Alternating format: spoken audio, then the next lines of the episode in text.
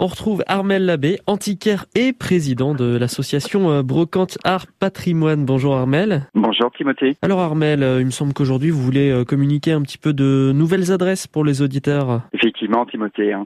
Et je vous réserve une exclusivité ce matin, direction Sablé, et je vais souhaiter la bienvenue à Kylian Genet, qui se lance depuis jeudi dernier dans notre joli métier qui est l'antiquité et la brocante, et concrétise en fait un rêve de gosse, et ce, dès ses 20 ans. Oui, vous avez bien entendu, 20 ans.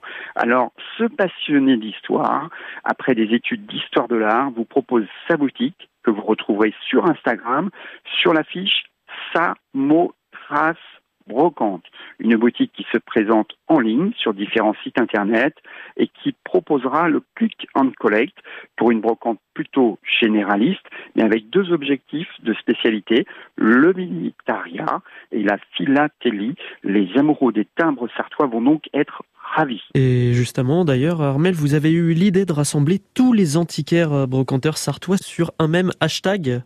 Alors c'est en cours, hein, Timothée. La possibilité simple de retrouver les nouveautés de tous les antiquaires brocanteurs sartois sur le hashtag chiner en Sarthe. Un hashtag qui pourra permettre également aux chineurs sartois de partager leurs trouvailles ou de montrer la seconde vie de leur objet ou meuble. Une astuce simple, gratuite, passionnante qui va réunir tous les passionnés chineurs sartois. Et en attendant d'ailleurs, vous avez été à la rencontre cette semaine d'un couple de chineurs sartois. Et oui, et cela fait longtemps que je voulais aller à la rencontre de chineurs sartois adeptes de seconde vie et je suis très heureux de vous présenter un couple du Mans passionné par notre métier et qui après avoir restauré une maison mancelle se lance après deux ans et demi de recherche dans la restauration d'un loft toujours dans la ville du Mans.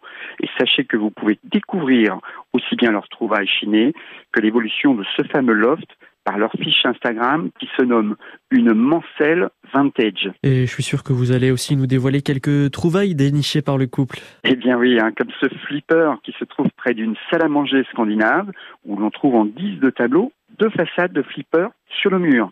J'ai craqué sur les lettres d'enseigne dans la chambre d'enfant de ces sièges de théâtre posés ici ou là, des miroirs en rotin, des lampes Pipistrello ou JB, d'un meuble administratif devenu meuble pour ranger les chaussures, des trouvailles chinées un peu partout, au coup de cœur, en brocante, à Emmaüs, sur Internet et notamment sur Instagram. Et dans tous les cas, derrière chacun de ces meubles et objets, il y a une histoire, un vécu, un souvenir.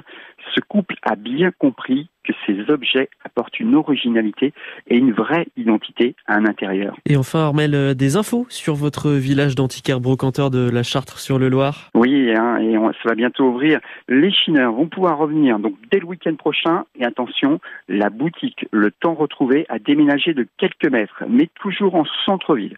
Et puis un petit nouveau, euh, Jean-Paul Lefort qui ouvre sa boutique sur la place Jeanne Bourrin ce, à la place de la galerie éphémère. Et enfin, premier rendez-vous d'exposition pour Eco Broc Récup qui aura lieu le samedi 29 mai sur le thème de la seconde vie d'un meuble ou d'un objet. Alors, si vous êtes artiste créateur, cette expo est donc pour vous, samedi 29 mai, à la Charte-sur-le-Loir. Eh bien, parfait, Armel. Et on rappelle qu'on mettra les liens de toutes les fiches Instagram sur euh, le site francebleu.fr. Et quant à nous, Armel, on se dit euh, à ce week-end prochain. À la semaine prochaine.